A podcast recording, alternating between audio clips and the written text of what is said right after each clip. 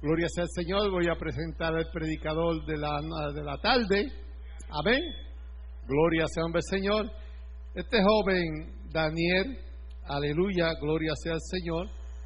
Aleluya, él llegó a nuestra iglesia hace muchos años, como cuántos años fueron? ¿Ah? Como diez años atrás. Amén. Y llegó destruido, sin Dios y sin esperanza. Aleluya. Y siguió y el Espíritu de Dios lo tomó, se entregó en el Señor y desde entonces este joven ha dado testimonio, amén, en una forma bonita y ha, aleluya, construido, edificado un testimonio bonito en aquel lugar donde él, aleluya, reside. Alabado sea el Señor, se ha ganado el respeto de la congregación, aleluya, y de muchos pastores porque yo como pastor eh, eh, casi toda la semana me decía, voy a predicar para este sitio, voy a predicar para este sitio. Y a veces, aleluya, últimamente toda la semana iba una vez y dos veces a predicar. Y así quiere decir, aleluya, que Dios lo ha bendecido grandemente. Aleluya, y es uno de los frutos, amén, aleluya, que yo puedo presentar de muchos que dejé allá. Amén. Así que para mí es un placer presentarle. Él anda con, nuestro hermano Ezequiel, que lo va a presentar, que va a cantar al Señor. Otro joven que llegó a nuestra iglesia y se ha desarrollado en la palabra y en el cántico a nuestro Dios. Así que para mí es un placer estar por aquí. El evangelista, amén, Daniel Rosado.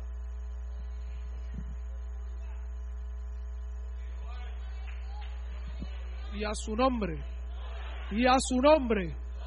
Una bendición, un privilegio estar aquí en la casa de Dios para adorar y glorificar el nombre de nuestro Dios y de nuestro Salvador Jesucristo. ¿Cuántos vinieron a adorar a Dios? El único Dios verdadero que hizo los cielos y la tierra y que tuvo misericordia la corona de su creación que somos nosotros y envió a su Hijo para darnos vida y vida en abundancia. Como dijo nuestro pastor, ¿verdad? Antonio Matos Ocasio, mi nombre es Daniel Rosado, pertenezco a la Iglesia Evangélica Altabor de Villas de Loíza, que como nuestro pastor bien mencionó, estuvo pastorando 40 años y dejó al copastor, que ahora es el actual pastor de esa congregación, Juan Díaz Oquendo, y tiene conocimiento que estamos aquí, aunque residimos allá en Puerto Rico, porque nos sujetamos un pastor, aunque estemos en otro país. Somos ovejas, tenemos un pastor, nos dirige, ¿verdad? Y siempre nos sujetamos a él.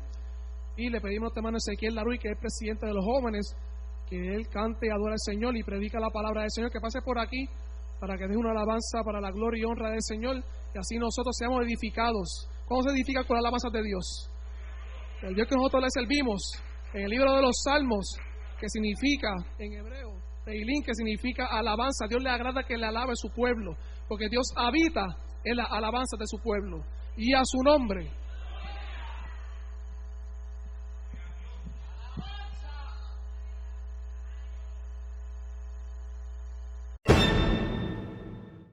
Dios bendiga a tu hermano Ezequiel Laruy por esas alabanzas espirituales para la gloria y honra del Señor. Le voy a pedir a la iglesia que se ponga sobre sus pies para así buscar las sagradas escrituras, la palabra que Dios ha puesto en mi corazón, la cual se halla en el Evangelio según Lucas, capítulo 17, versos 26 al 30. Evangelio según Lucas, capítulo 17, versículos 26 al 30.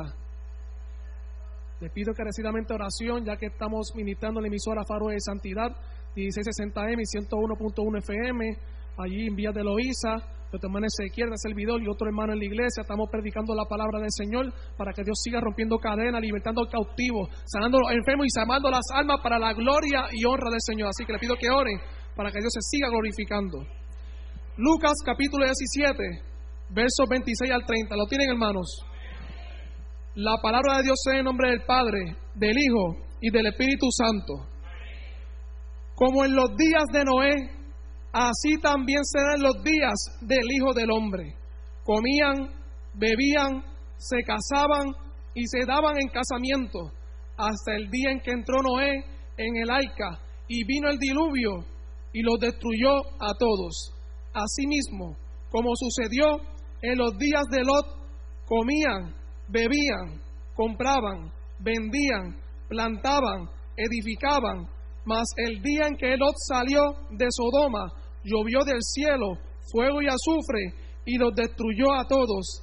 Así será el día en que el Hijo del Hombre se manifieste. Oremos.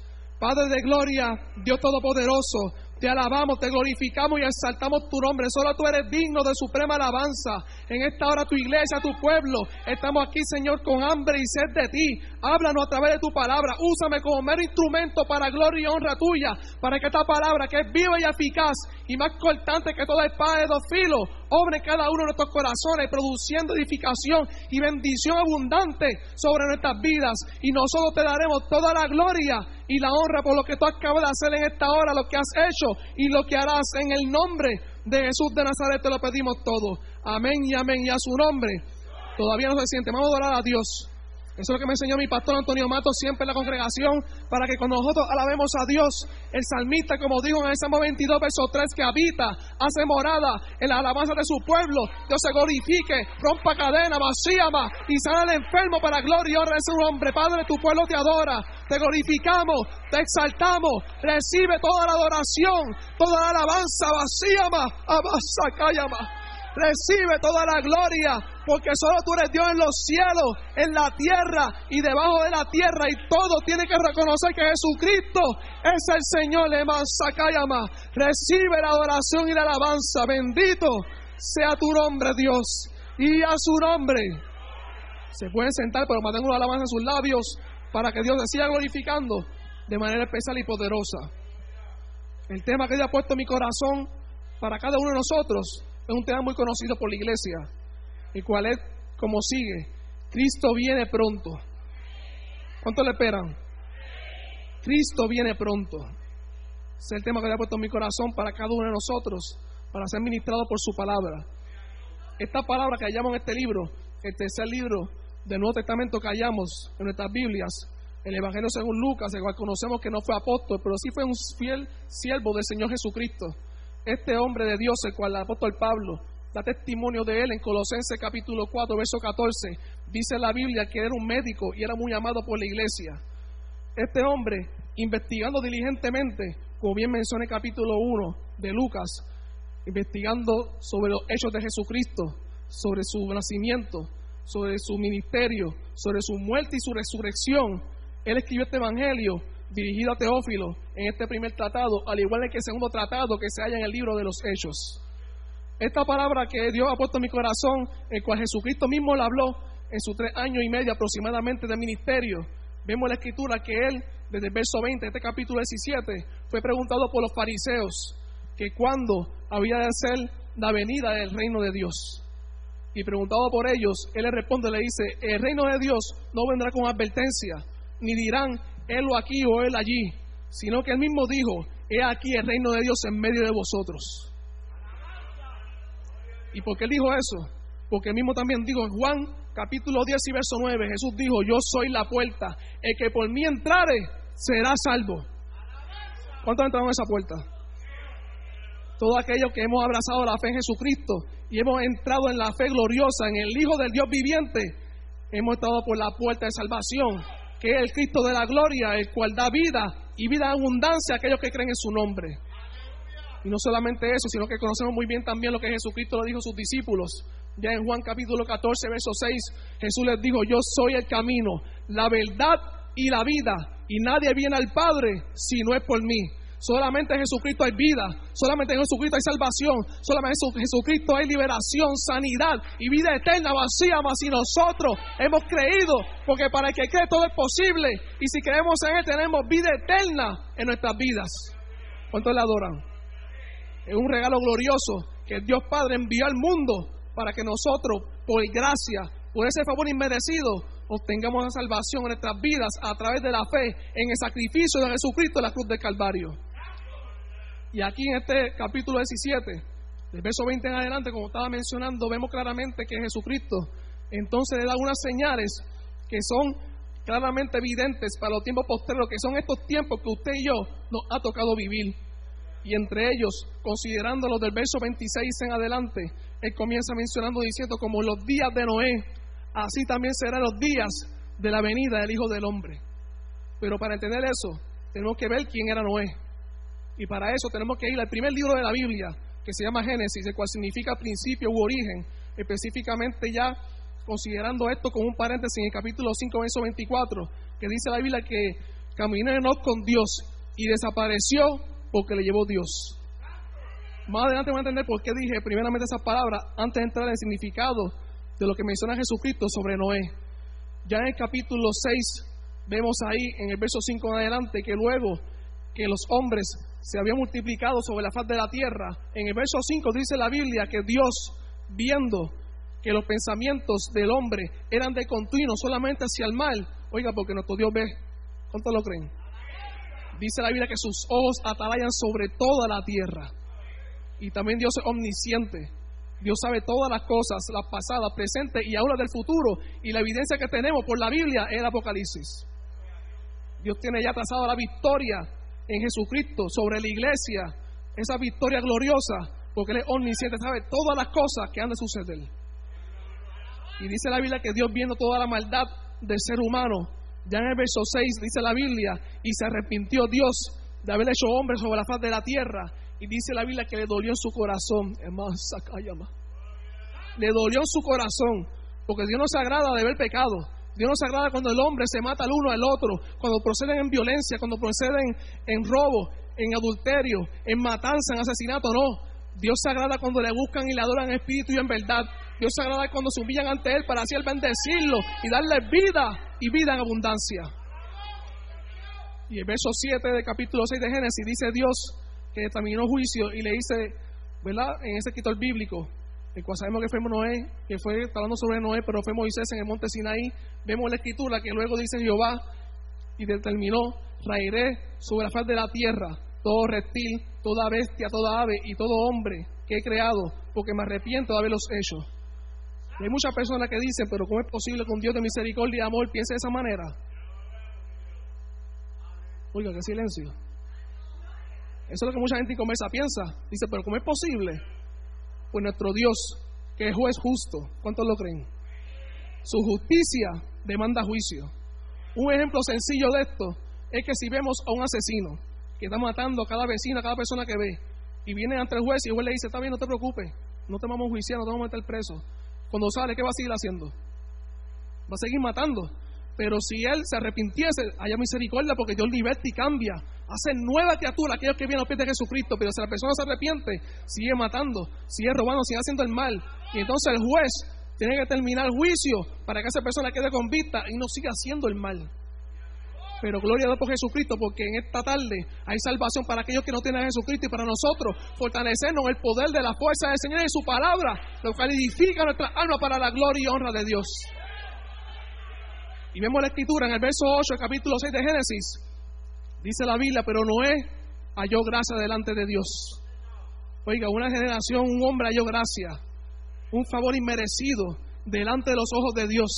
Y esa gracia está dispuesta para usted, para mí en estos tiempos, porque el mismo apóstol Juan, escribiendo esa carta ya en sus últimos años de edad a la iglesia, a los ancianos, específicamente el capítulo 1 de Juan, en el verso 17 dice la Biblia que la ley por medio de Moisés fue dada, pero la gracia y la verdad vinieron por medio de Jesucristo. Jesucristo es el único medio de salvación. Jesucristo es el único que liberta, rompe cadenas y da vida abundante para aquellos que creen en su nombre y a su nombre. Y vemos en la escritura que luego en el verso 9 en adelante vemos que habla sobre las generaciones de Noé, habla que era varón justo, perfecto sus generaciones y que Dios le habla detalladamente a Noé. Y vemos por la escritura, ya en el capítulo 5, verso 32, que a los 500 años de Noé, cuando engendró a Sem, Cam y Jafet, tenía 500 años, para que entonces vivía mucho. Pero para el tiempo del diluvio, Dios envió el diluvio a sus 600 años. Si sacamos nuestros cálculos, Dios esperó 100 años para enviar el diluvio. Y no es la que la misericordia de Dios, Dios viendo toda la maldad del ser humano, toda la maldad que ellos hacían constantemente, Dios tuvo una paciencia inmensa, 100 años, esperando que el ser humano se humillara, se arrepintiese. ¿Y por qué digo eso? Porque la Biblia dice, en 2 de Pedro capítulo 2, verso 5, dice la Biblia que Noé era pregonero de justicia. Quiere decir que él mientras Dios, que le dio ordenanza de que hiciera un arca con madera de gofel, que la calafateara con brea por dentro y por fuera, que hiciera de tres pisos, hiciera una ventana, le dio especificaciones, instrucciones claras. Dice la escritura que mientras hacía el arca, él era pregonero de justicia, le decía a esa generación que se arrepintiese, a esa generación que entrara al arca, esa generación le decía, este hombre está loco, ni que haciendo un arca. Porque para aquel entonces no llovía como hoy día. Dice la Biblia en Génesis capítulo 2, versos 5 al 6, que lo que salía de la tierra era un rocío que regaba toda la tierra y todas las plantas. Entonces quiere decir que su mensaje para algunos era como algo fantasioso, como que mira a este hombre imitando cuentos. Como hoy día mucha gente que nosotros no escucha nuestros mensajes, que Cristo viene y dice, esta gente está loco, esto es un cuento de hadas. Pero ¿qué sucedió?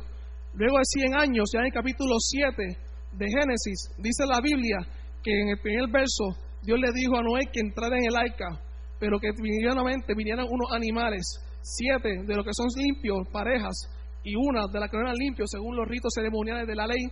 Pero dice aquí la escritura claramente, en el verso 4, que aún pasando 100 años, Dios le dijo, espera siete días más. Miren eso, siete días más, lo que es la misericordia de Dios. Habiendo esperado 100 años, dijo, no, espera siete días más, porque quién sabe si alguien se arrepiente, si alguien se convierte. Esa es la misericordia de Dios. Dios es paciente para con cada uno de nosotros. Y vemos en la escritura que ellos, no habiendo visto esas señales extraordinarias, de viendo cómo esos animales, el Espíritu de Dios los traía, ellos hacían caso omiso. Pues muchas veces, ¿verdad? Vemos también que Jesucristo hace señales en la iglesia. Pues ¿qué hacía Noé? Noé lo que hacía la voluntad de Dios, pregonero de justicia, igual que la iglesia, lo que dice en el segundo libro del Nuevo Testamento. En el Evangelio según Marcos capítulo 16, verso 15 en adelante, dice la Biblia, un mandato de Dios para nosotros, la iglesia, de ir y predicar el Evangelio a toda criatura. El que creyere y fuere bautizado será salvo mas el que no creyere será condenado. Y el verso 17 dice que estas señales seguirán a los que creen. Dice la Biblia, hablarán nuevas lenguas, echarán fuera demonios, tomarán en su mano serpientes, y aun si bebieren cosas mortíferas, no les hará daño. Pondrán las manos a los enfermos, más y sanarán. Esas señales también se están manifestando en estos tiempos. Para el tiempo de Noé eran los animales que por el Espíritu de Dios venían y entraban en el arca. Y en este tiempo postrero, estos tiempos finales, lo que estamos viendo son milagros prodigios y señales para que aquellos que no creen por la palabra, crean por los milagros hechos en el nombre glorioso de nuestro Señor y Salvador Jesucristo. Y vemos en la escritura que ellos viendo esa señal de los animales entrando en el arca. Dice el verso 10 en adelante, capítulo 7 de Génesis, que no oyeron. Y dice la Biblia que Dios envió el diluvio. Dice tanto, dicen aún detalles, que la mano de Jehová fue la que cerró la puerta del arca. Oiga, pero en estos tiempos todavía la puerta está abierta. ¿Cuántos lo saben así? Todavía la, la puerta abierta y la puerta es Jesucristo. Jesucristo quiere salvar a todo aquel que anda perdido, porque Él vino a buscar y a salvar lo que se había perdido. Él no quiere que nadie perezca, sino que procedan al arrepentimiento. Y dice la Biblia que luego que cierra la puerta, aunque no dice la escritura, nosotros usando nuestra imaginación, ¿qué sucede? Vemos que cayó el diluvio y las personas que entonces harán entonces cuando vean ese diluvio. No es ábrenos, ábrenos, entendemos que el mensaje es real, entendemos que verdaderamente hay un Dios, entendemos que verdaderamente hay un diluvio que está enviando, ábrenos la puerta, pero no fue Noé, fue Dios el que cerró la puerta del arca. Por eso que el tiempo de salvación, el día de salvación es hoy. Y hay que buscar a Dios mientras pueda ser hallado, como dijo el profeta Isaías en Isaías 55, verso 6. Y vemos ahí en la escritura que Jesucristo comparó los tiempos de su venida con estos tiempos de Noé. Y él dice que comían, bebían, se casaban y se daban en casamiento. ¿Y cuál es el problema de eso? todas las personas comen y beben y se casan y se dan en casamiento, o los cristianos. Eso no es cierto. Pero la diferencia es que las personas de ese tiempo vivían como si Dios no existiera. Ahí está el problema. Estaban pendientes a qué? A lo de afuera, a este cuerpo a la comida, a la bebida, a casarse, a los deleites, a los placeres, y se olvidaron del Dios del cielo. Vivían como si Dios no existiese. ¿Y qué sucedió? En el, en el día que menos lo esperaban, Dios envió el diluvio, pero había sido avisado por Noé, pregonero de justicia. Y vemos que para esos tiempos sucedió ese diluvio, ese juicio, y en este tiempo también viene juicio sobre la faz de la tierra para aquellos que no han venido a de Jesucristo. Y vemos también otro ejemplo bíblico que habla de Lot, para entrar en ese ejemplo bíblico tenemos que estar en la Biblia. En lo que la tiene en su mano puede buscarlo si así lo desea en Génesis capítulo 18, verso 20 en adelante. Vemos en la palabra del Señor a Abraham que se le aparecieron tres varones. dos ángeles y una teofanía, que lo que significa es una representación de Dios en forma corpórea, en forma de hombre. Nosotros entendemos que es Jesucristo, pero para aquel entonces no se había dado a conocer todavía. Se dio a conocer ya en el Nuevo Testamento, en la gracia.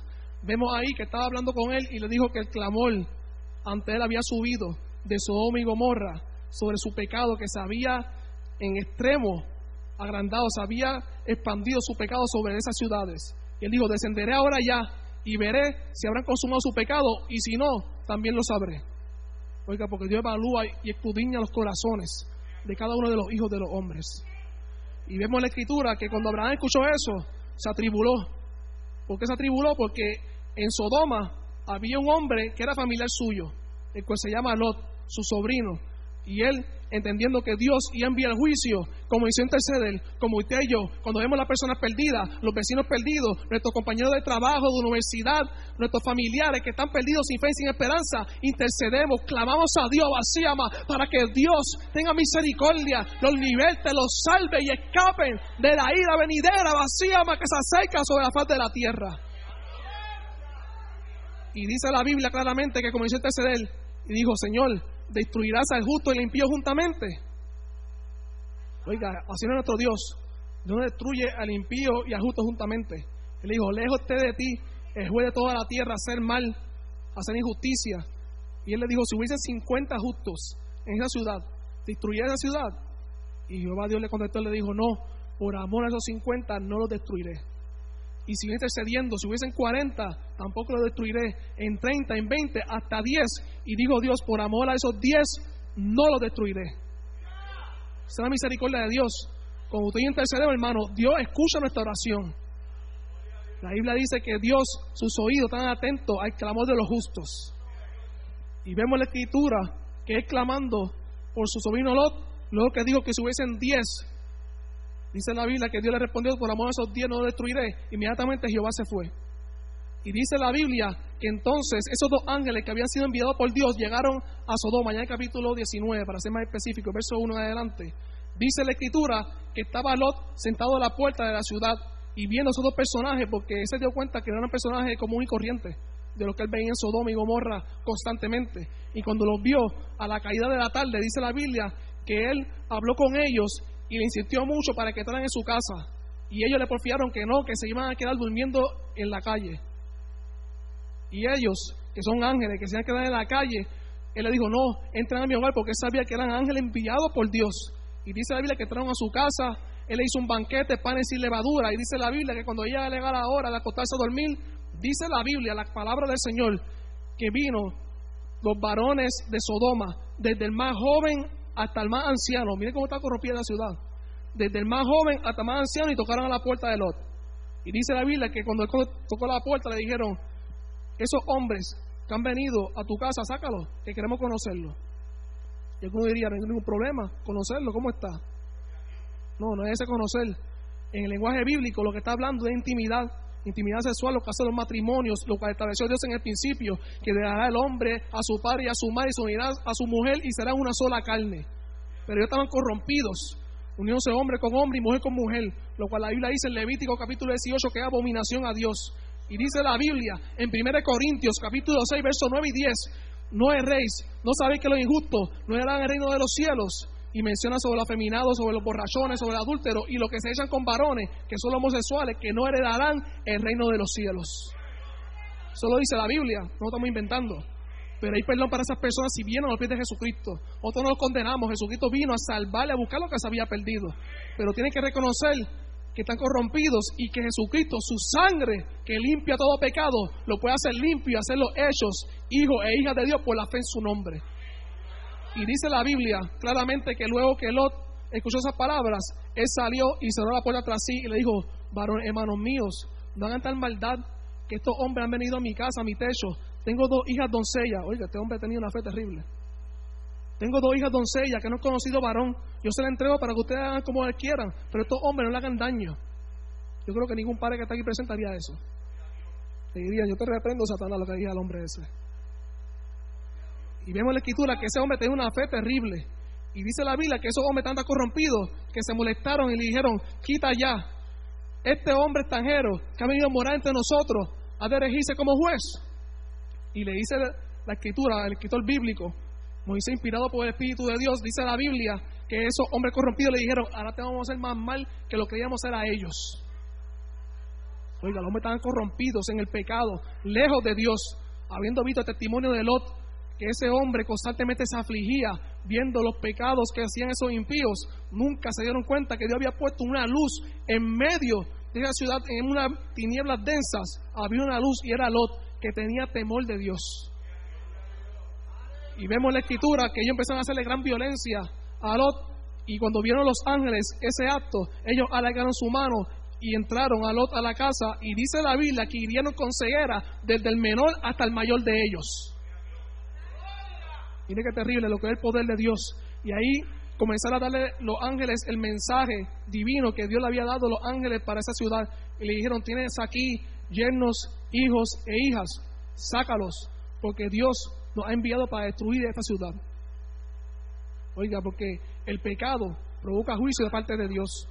La Biblia dice, Romanos capítulo 6, verso 23, la paga del pecado es muerte, pero también dice ese verso bíblico, mas la dádiva el regalo de Dios significa dádiva. El regalo de Dios es vida eterna en Cristo Jesús, Señor nuestro. Así que ese regalo que Dios envió para aquellos que están perdidos y sin esperanza, que así procedan a arrepentimiento y reciban a Jesucristo como su Salvador y su Redentor. Y vemos en la Escritura claramente que luego que sucedieron estas cosas, ahí Lot habló con su esposa, con sus hijas, pero habló con sus yernos. Y dice la Biblia que parecía como si burlara, como un chiste. Eso no parece cuando le explicamos a las personas que se burlan de nosotros. Recientemente nosotros cuando vinimos aquí a la Florida, nosotros no vinimos solamente a, disfrutar, ¿verdad? De, ¿verdad? de este estado, sino también yo traje eh, tratados desde allá de Puerto Rico.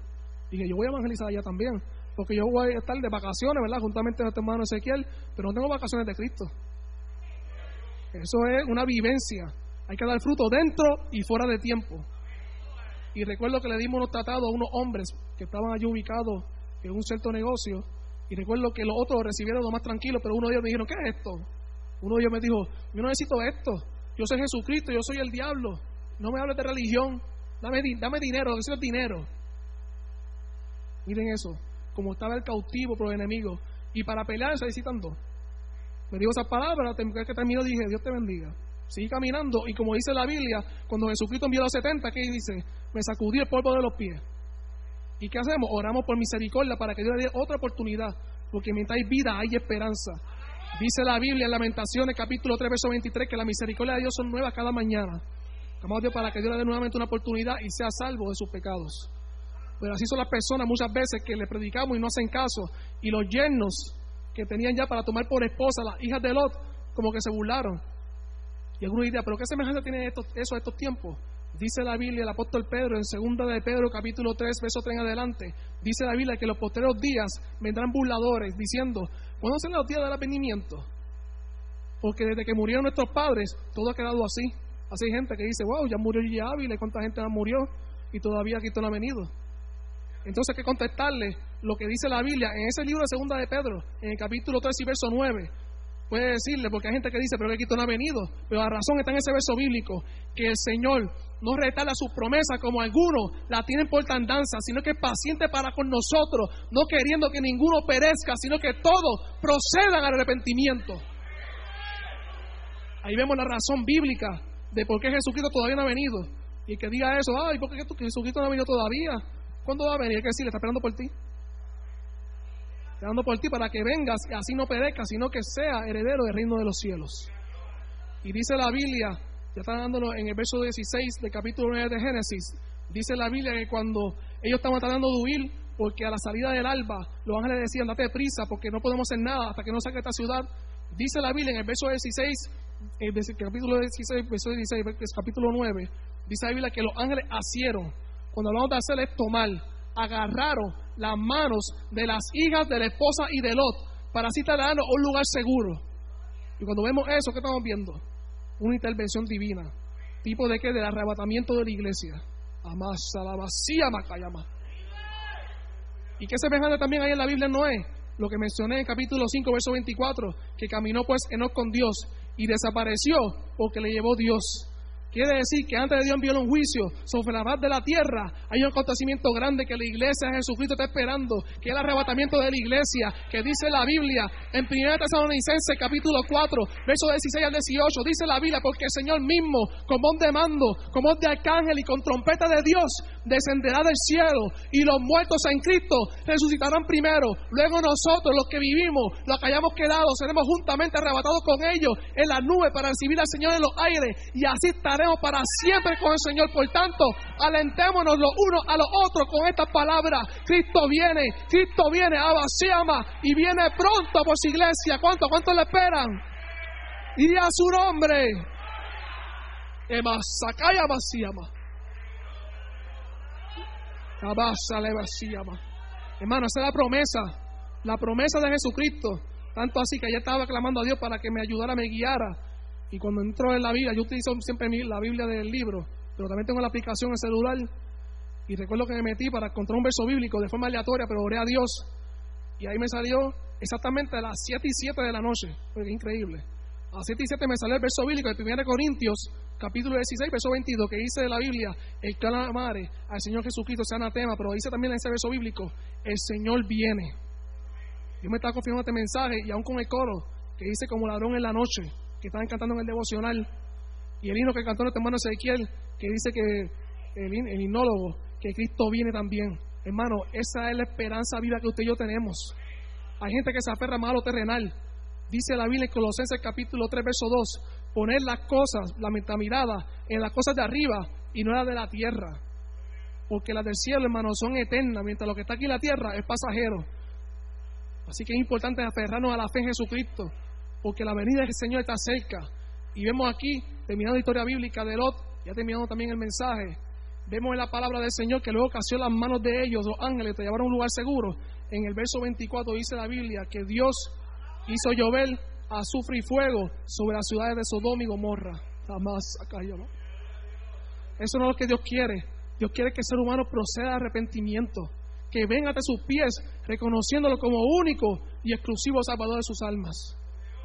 Y ya terminando el mensaje como tal, recuerdo claramente que en una noche, hace como dos años aproximadamente, tuve un sueño, el cual era bastante amplio, pero una parte de él me llamó la atención y recuerdo que estaba, ¿verdad?, para la gloria y honra del Señor, nuestro pastor, ¿verdad?, me ha instruido y doy gloria a Dios, ¿verdad?, porque su vasta experiencia, pues como yo no he vivido tanto como él en el Evangelio, él me transmite la enseñanza. Porque hay gente que dice que nadie aprende por cabeza ajena. Yo difiero de ese refrán. ¿Por qué? Porque yo tengo que tener sida para saber que sida mata. ¿Es o no es cierto? Entonces, las experiencias que me transfieren, aquellos que llevan más tiempo en el Evangelio, que tienen más madurez y más experiencia, me son de edificación y de aprendizaje para mi vida, para la gloria y honra de Dios. Y nuestro pastor que me ha instruido para la gloria y honra del Señor, fui presidente de los jóvenes de Movimiento Tabora a nivel nacional de Puerto Rico, para la gloria y honra del Señor, para servir un siervo inútil. Recuerdo claramente que en ese liderazgo pues Dios me permitió, me permitió asistir a muchos jóvenes y tuve un sueño referente a ese liderazgo. Recuerdo que estaba sentado en una mesa hablando con unos jóvenes, exhortándoles que no le hicieran caso a los instrumentos que el diablo usaba, que Satanás usaba, para desanimarlos, para así causarles desánimo, que no siguieran hacia adelante. Y mientras les exhortaba una y otras palabras, le escuché una trompeta de momento. Y cuando escuché la trompeta, ellos desaparecieron y yo también. Y apareció una altura, más aquí, una altura extremadamente alta y miraba hacia abajo y decía, vos que esto, y cuando veía, veía también unos pocos también subiendo. Y yo decía, esto que Cristo vino, el Señor vino, vencimos, a vacía Macayama. Esa es la esperanza que Jesucristo nos ha dado a cada uno de nosotros. Y cuando me levanté, lo primero que Dios me dijo, dijo, eso, eso va a suceder, pero si permaneces fiel, sigue haciendo mi voluntad, sí, porque esto no es fiesta. Entonces tengo que aferrarme a la fe en Jesucristo para ser partícipe de ese glorioso evento. Y no hace mucho, literalmente hace como dos semanas atrás, recuerdo claramente que estaba retirado y Dios me mostró en el Espíritu cuando iba a surgir el arrebatamiento, porque nosotros nos gozamos como iglesia que sube el arrebatamiento, que estemos allá recibiendo esa bendición de las calles de oro, el mar resplandeciente como cristal, donde no habrá lloro, donde no habrá lamento, ni clavor, ni enfermedad, mientras aquí abajo no a suceder otro acontecimiento. Aquí se levantará lo que habla en Apocalipsis y la bestia, que no me está en detalle porque si no, nos amanecemos aquí. El anticristo, que va a estar respaldado por el dragón, que es el diablo, que le va a dar todo su poder. Eso es lo que pasa en la tierra. Y hay gente que dice, no, yo me dejo picar la cabeza. Con el Espíritu Santo es difícil perseverar en la fe. Cuánto más cuando se levante el inicuo, el cual dice la Biblia que Jesucristo lo matará en el resplandor de su venida y con la espada que sale de su boca. Dios me mostró en el espíritu, me hacía ver una ambulancia, me hizo ver un carro que había chocado, pero no había nadie adentro. Y una joven desesperada llamando a su madre. Y decía, mami, respóndeme, respóndeme. Y el teléfono sonando y nadie contestaba. Y seguía, mami, pero respóndeme, respóndeme. Y nadie contestaba. ¿Y qué sucedía? Que esa joven me mostraba el espíritu que estaba apartada. Y su madre, que una fiel creyente, había sido levantada, arrebatada. Y estaba ya con el Señor. Mientras la hija, porque no quiso ver el ejemplo ni seguir los pasos de su madre, se había quedado. Es más, llama. Porque hay gente que piensa, ah, como mi papá le sirva a Dios, pues yo me agarro del pie de él. Según la Biblia, en 1 Corintios capítulo 15, versos 51 y 52, dice el apóstol Pablo, he aquí os revelo un misterio, que no todos moriremos, pero sí seremos transformados en un abrir y cerrar de ojos, a la final trompeta, porque sonará trompeta, y los muertos serán resucitados con cuerpo incorruptible. En un abrir y cerrar de ojos, no da tiempo para decir ni amén. Así que el tiempo de salvación es hoy. El tiempo de buscar a Dios como Dios trae su palabra es hoy, Sakayama, para que entonces cuando suene la final trompeta, usted y yo tengamos un cuerpo incorruptible como el de Jesucristo, un cuerpo que no muere, un cuerpo que es glorificado, un cuerpo igual al de Él, para estar para siempre con el Señor. Y a su nombre, va a pedir que se ponga sobre sus pies. He concluido con la palabra que Dios ha puesto en mi corazón. Y el verso 30 dice, así será el día en que el Hijo del Hombre regrese de su venida. Mateo 25, 13 dice la Biblia, velad pues, porque no sabéis el día ni la hora en que el Hijo del Hombre ha de venir. Hermanos, tenemos que estar velando y orando, cuidando nuestra salvación con temor y temblor, sabiendo que pronto se abrirán los cielos y vendrá el deseado de las naciones para arrebatar a su iglesia y estar para siempre con Él. Padre, he predicado tu palabra, la cual es poderosa, la cual es viva y eficaz. En esta hora te damos toda la gloria y la honra porque tú eres bueno y para siempre tu misericordia. Te pedimos en el nombre de Jesús que sigas impartiendo bendición de lo alto a tu pueblo, a tu, a tu iglesia y que sigamos perseverando en la fe, orando, buscando tu rostro, adorándote en espíritu y en verdad para entonces cuando tú vengas por nosotros podamos tú, Señor, hallarnos haciendo así como siervos tuyos, dirigentes, para tu gloria y tu honra. En el nombre de Jesús de Nazaret. Amén y amén y a su nombre. Si alguna desea oración, estamos dispuestos a orar por usted para la gloria del Señor. Dios les bendiga. Aleluya. A su nombre. A su nombre. A su nombre. Queremos abrir el altar para alguna vida, algún hermano, alguna visita que haya llegado en esta mañana y después de esas palabras, aleluya, quiera una oración. Vamos a orar por ti. ¿Hay alguien que diga yo quiero la oración en esta hermosa tarde? Aleluya. Si la quiere, este es el momento. Ven.